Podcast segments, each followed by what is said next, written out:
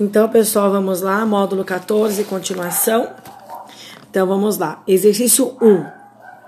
É a mesma matéria, tá bom? Vamos continuar falando do, da respiração aeróbia, ou respiração aeróbica, tá?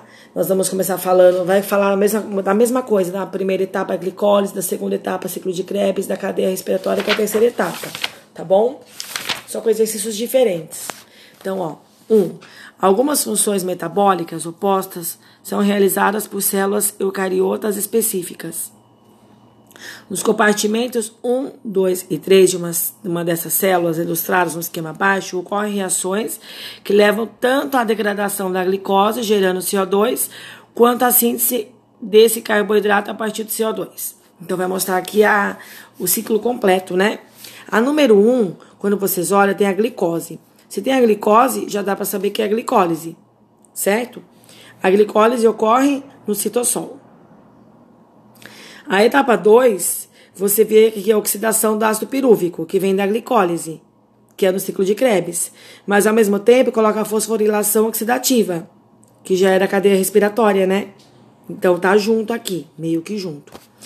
E na terceira, quando começa a falar de aldeído glicerico, é, glicérico, do, do fosfato, de fosforilação. Isso aqui já é a fase escura da fotossíntese. Então vamos lá. Então a alternativa correta, ó, um citossol.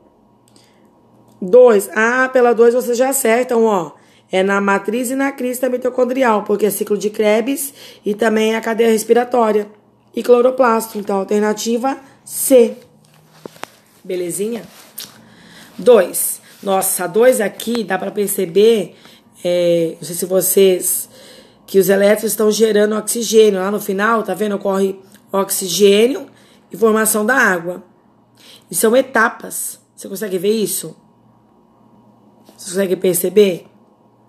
Ó, nessa essa etapa do processo de respiração celular denominada no, a primeira é glicólise, não pode ser. A segunda é, com, tem a ver com ácido pirúvico, não fala disso. A que fala de prótons, elétrons, de produção de energia, a última etapa é cadeia respiratória. Então, é cadeia respiratória na crista mitocondrial. D.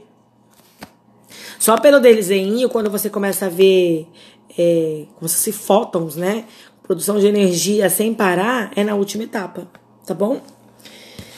A questão 3 aqui, ó, ela parece uma questão que vocês viram lá no oitavo ano.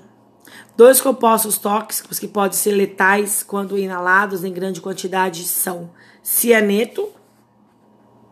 Aqui no cianeto, na apostila de vocês, não comenta muito sobre isso, né? Ele bloqueia uma enzima, citocromo oxidase, é, na mitocôndria, que não deixa ocorrer o processo respiratório, tá? Então, por que ah, na época da Segunda Guerra inalavam cianeto? Porque bloqueia, produz essa enzima, faz com que ela bloqueia na mitocôndria. Tá bom? Isso é uma informação que eu acho que não tem, não fala assim na apostila, né? E o monóxido de carbono, CO, lembra quando ele combina com a hemoglobina, lá no oitavo ano, quando você inspira, ele forma carboxiemoglobina, não deixa transportar oxigênio? Por isso, quando vai para a praia, fala desliga os motores em caso de, de é, congestionamento. Quando você tá, fica inalando esse monóxido de carbono, ele não deixa ocorrer a respiração. A inspiração e a expiração. Tá bom? Era para ser uma carboxiemoglobina. Acaba acontecendo. Então, assim, ó. A intoxicação pelo cianeto e pelo monóxido de carbono ocorre, respectivamente, devido ó, a formação com hemoglobina de um composto mais estável? Não. Não, porque tem que ser na ordem, né? Respectivamente, do cianeto. Cianeto tem que falar da enzima. A inibição da enzima acetilcolinesterase? Não, é enzima citocromoxidase. E a formação com a hemoglobina de um composto mais estável? Não. Aqui você ter que lembrar da enzima citocromoxidase mitocondrial, gente. É a C. Ao bloqueio da enzima citocromoxidase mitocondrial e a formação com a hemoglobina de um composto mais estável. Então, aqui é a C. Eles tentam fazer vocês confundirem a enzima acetilcolinesterase com a enzima citocromoxidase mitocondrial, tá? Então, não pode esquecer que cianeto tem a ver com a enzima citocromo oxidase mitocondrial. Que horror, não? C. Que nominho, que nominho. 4. A maior parte da ATP é produzida na etapa denominada fosforilação oxidativa. O que, que é fos... Ah, a gente vai perguntar isso que eu estou falando, né? Fosforilação é adicionar fósforo. O que, que é oxidativa? Isso você vê em química, né? É uma equação de óxido redução. Então, o que ocorre nas mitocôndrias. Por que essa fase é assim chamada?